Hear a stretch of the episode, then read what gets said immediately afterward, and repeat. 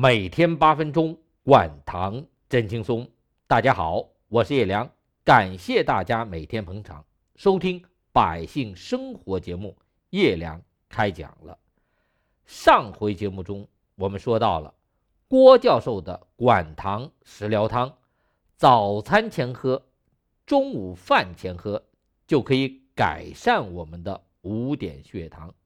无论是四十五岁刚发现糖尿病两年的陈女士，还是七十五岁确诊糖尿病十二年的打着胰岛素的老先生，他们的五点血糖值都降下来了，说明我们完全可以通过食物结构的调整来改善我们的胰岛功能，来管好我们的血糖。我再给大家讲一下。一位姓朱的四川听众朋友用管糖食疗汤改善胰岛功能的情况，为啥我要说他呢？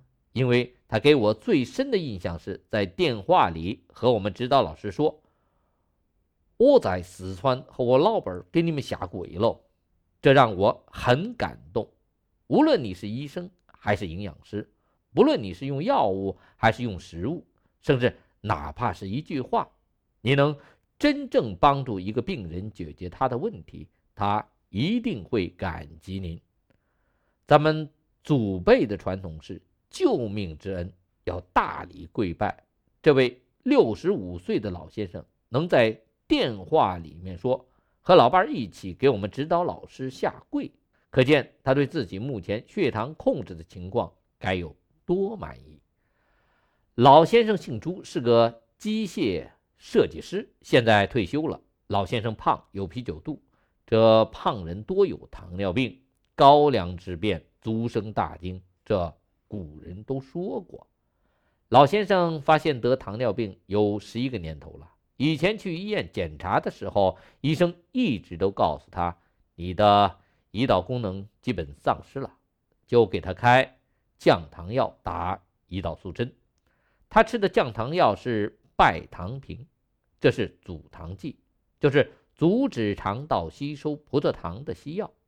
打胰岛素一天三十八个单位，早上打二十个单位，晚上打十八个单位。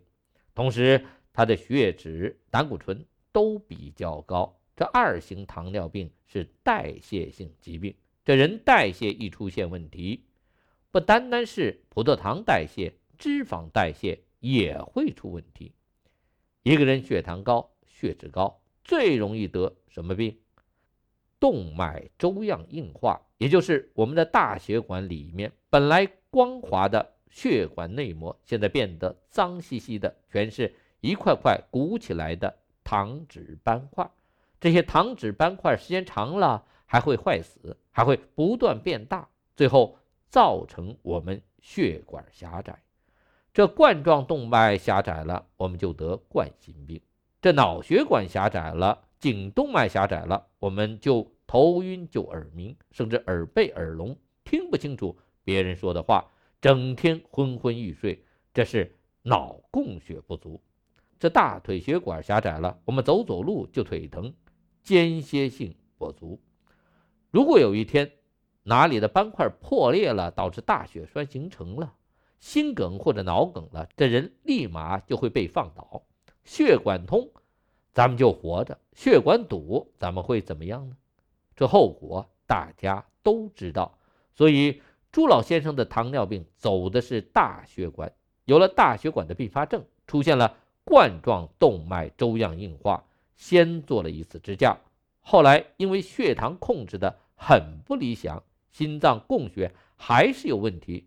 又做了第二次支架，先后一共花了二十五六万。这心脏血管出问题不说，脑血管也跟着凑热闹。先是耳鸣的厉害，然后右耳基本听不到了，接着是出现过两次脑梗，现在是肾这方面出现了问题，尿频尿急，人整天病殃殃的，浑身乏力，眼睛看什么都模模糊糊。想心疼照顾老伴儿，但自己已经没有那个能力了，还要靠老伴儿照顾，感觉自己特别没用。他说呀：“我活着就跟着没活着一样，如同行尸走肉一般。他情绪低落，生活失去了动力。他的五点血糖情况怎么样？餐前是九点八，餐后半小时十二点四，餐后一小时十八点二，餐后两小时十五点三，餐后三小时十四，真的不低。怪不得医生说他的胰岛功能都丧失了。开始他只是想试试看能不能通过食疗帮助他稳稳血糖。一般人都认为。只有降糖药可以降糖，其实不然。一型糖尿病必须用胰岛素，这是不可辩驳的科学道理。二型糖尿病就不一定哟。我们现在说的糖尿病治疗的五驾马车，第一驾马车是药吗？不是，是什么？管住嘴。第二架是什么？迈开腿。药放在后面。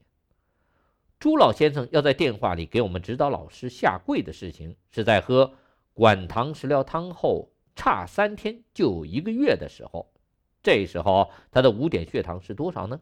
空腹血糖是五点七，餐后半小时是七点一，餐后一小时是八点零，两小时是八点零，三小时达到七点四。大家说这血糖控制的好不好？